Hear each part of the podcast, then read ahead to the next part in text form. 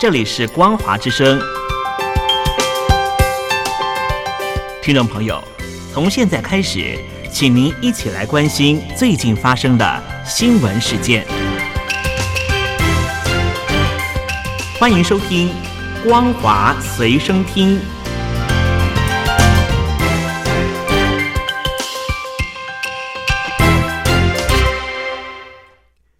位听众朋友，大家好，欢迎收听本节的《光华随身听》，我是阿戴。现阶段中国经济复苏步履蹒跚，官方智库中国社会科学院学部委员高培勇表示，当前的问题最主要是预期转弱，不能将希望都寄托在宏观调控上，全面深化改革开放才是根本之道。在整个经济运作当中，高培勇表明，最重要的关键字就是经济恢复。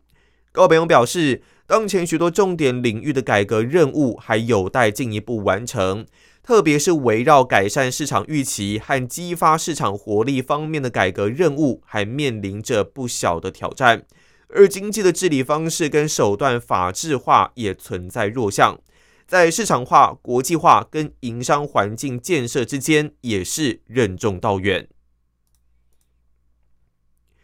中国行动支付发达，当前非银行支付机构的年交易量已经超过一兆笔，但存在违法挪用资金、提供电信诈骗资金转移通道等情势。官方为了防范金融风险，自明年五月起将实施相关的监管条例。而中国人民银行网站也发布了司法部还有人行负责人有关这一个条例的答记者问，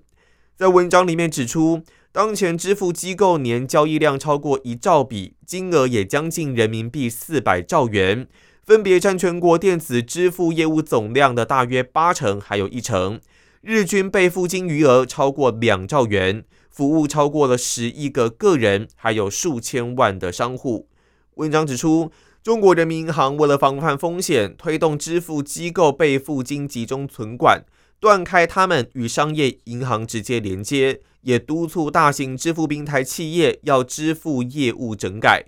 不过，同时有一些支付机构违规经营的现象依然时有发生，例如违规挪用用户资金等情势，势必要想办法来解决。而这一次公布的条例，将监管实践中行之有效的制度上升为行政法规，进一步落实有关支付机构发展的法治基础。明确中国人民银行的监管职责、监管措施，还有风险处置等事宜。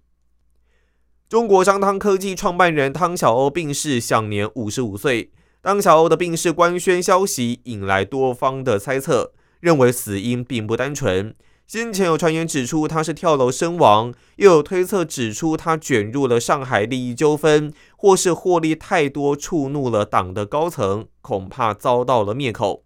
有许多独立评论人都指出，当小欧的无疾而终很蹊跷，也很诡异。目前的死因没有办法得知。而这起事件恐怕是商汤吃了政府太多的资源，又疯狂的收割股民，结果拿出来的东西政府并不满意。几个创办人短时间之内都捞了好多个亿，最终惹怒了高层。还有一种可能是卷入了政经利益的纠纷。目前，商汤科技在二零二零年底完成了 Pre-IPO 轮的募资，投资者主要是中资机构，估值大约达到一百二十亿美金。商汤集团在二零二一年十二月三十日在香港证交所挂牌上市，第一天的股价就涨了超过百分之二十三。而汤小欧的离奇去世，应该不是梦中离世这么简单。作为中共人脸辨识技术世界领先的始作俑者。商汤科技因为侵害维吾尔人的人权遭到了美国制裁，最近又盛传虚报营收，导致股价暴跌。从上市后最高点到现在，已经跌了超过八成。商汤科技产品涉及监控新疆维吾尔族人，遭到美国制裁。美国商务部二零一九年十月将商汤科技等八家中国企业列入了实体清单。指出，他们涉及侵犯维吾尔族人还有穆斯林族群的人权，包括了压迫、大规模拘押，还有使用高科技监控。美国企业没有经过允许，是不可以出售技术给这些企业的。中共在英国的统战活动日益引发关注，但依然缺乏有系统的研究。英国非营利组织英中透视近日启动相关研究，还有线上资料库的计划，目标是要同时满足专业人士还有公众的资讯需求。英中透视主任顿君山告诉媒体，除了经营各界精英，中共统战也经常诉诸基层。英国大众有必要提升问题意识，要增进对中共统战的目标还有手法的认识。在英国，涉及中共中央统一战线工作部的事件或丑闻，近期比较引人瞩目的，包括去年一月，英国对内情报安全机关军情五处罕见的向国会发布警告。以克里斯汀李之名游走英国政坛的律师李珍居，跟统战部有所关联，而且涉嫌秘密运用来自于中国还有香港的资金来干预英国政治。英中透视在官网建立了不同主题的资料库，试图多面向呈现中国对英国的多管齐下影响力活动，包括了孔子学院、中国国家留学基金管理委员会、中共在英国的统战活动。英国大学跟中资企业还有共军的关系，资料库多比中文原始资料的音译，方便不具有华语文能力的读者一探中方实际上如何运作，还有官方宣传的落差。而英国媒体报道表明，出于安全考量，英国国家电网已经开始移除由一家中国公司提供的组件。这一家遭到禁止的中国公司为中国国电南端科技。